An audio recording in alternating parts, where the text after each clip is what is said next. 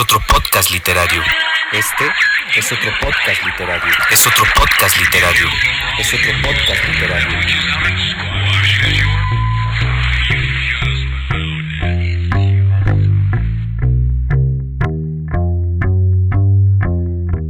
Así es amigos, les doy la bienvenida a este espacio donde lo que menos faltará serán los cuentos y a veces ensayos y quizá algunas reflexiones. Y si nos ponemos románticos, también poesía. Y sin más preámbulo, lo dejo con este primer audiocuento titulado El árbol.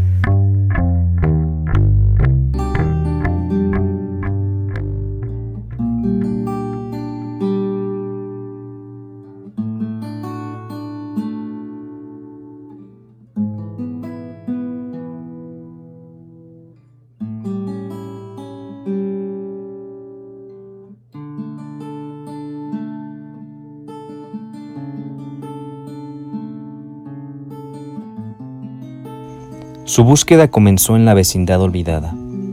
A su llegada observó el suntuoso lugar roído injustamente por el tiempo. Rostros conocidos lo miraban atónitos, impresionados. Él escuchaba sus palabras de bienvenida en la lejanía de su inconsciencia, cosa que automáticamente le provocaba un sentimiento de alegría incontrolable.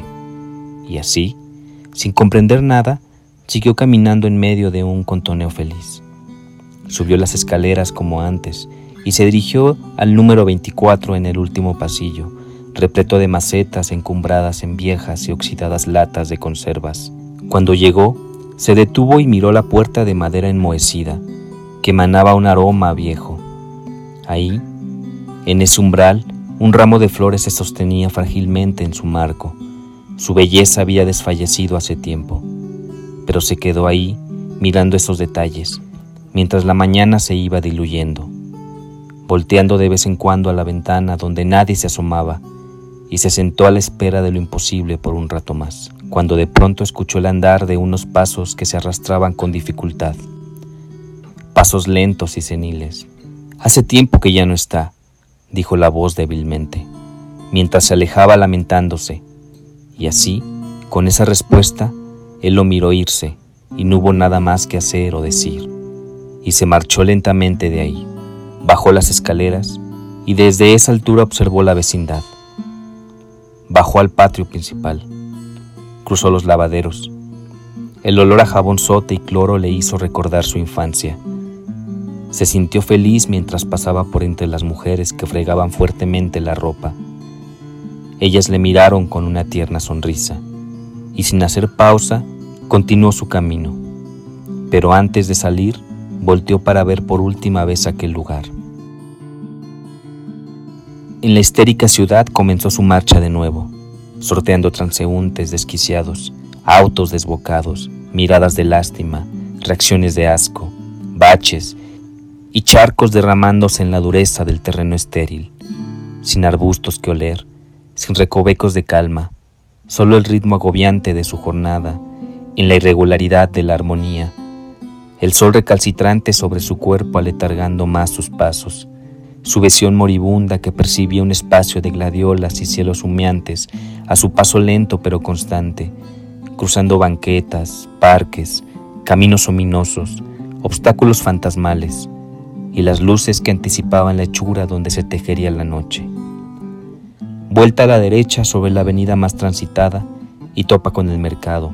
Entra con el cuidado de un ladrón deslizándose como un pez entre el mar de las mil cosas, entre cientos de olores soplando en cada puesto de múltiples colores frutales, enjambres surcando los volátiles perfumes azucarados entre gritos y bolsas de mandado, y entre tanta distracción, el laberinto mercadero supo cómo sacarlo al matadero, donde las moscas se reúnen por mil, haciendo gala de su hediondez, espacio siempre sanguinolento, charcos rojos goteando hacia el inframundo, paredes salpicadas por el rocío cadavérico de los inertes cuerpos animales destazados, desprendiendo los efluvios de su último sufrimiento, olores que se apoderan del espacio, olores penetrantes que invaden sus sentidos en un flashback de recuerdos inalterados.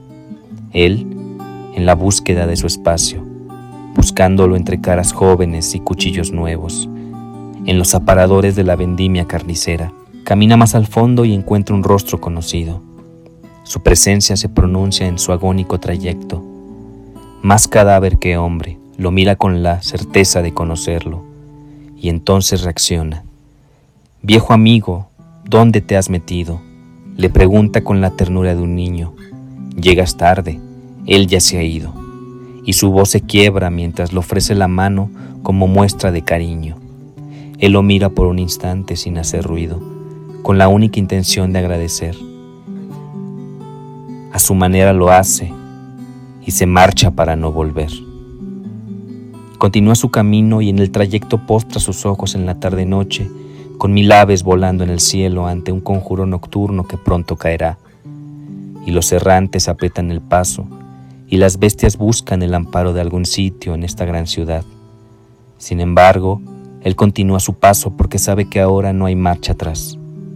Cruza un llano donde se vislumbran los estragos de la soledad. Camina paso lento, arriesgando su integridad.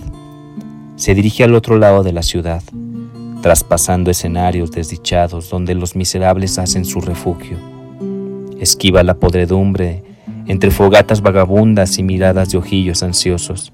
Escucha murmullos, gritos, risas perversas y solo desea huir, correr como caballo desbocado. Ese no es su sitio, nunca lo ha sido. Se marcha tan rápido como su cuerpo se lo permite. Alcanza a distinguir una luz que se acerca y justo cruza con el tren que se va silbando su despedida. Camina en dirección contraria, lejos del caos. Se mira absorbido por el tiempo. Ya no aguanta el paso, no puede más. De pronto recuerda su juventud como un mosaico de vivencias esparcidas por toda la gran ciudad.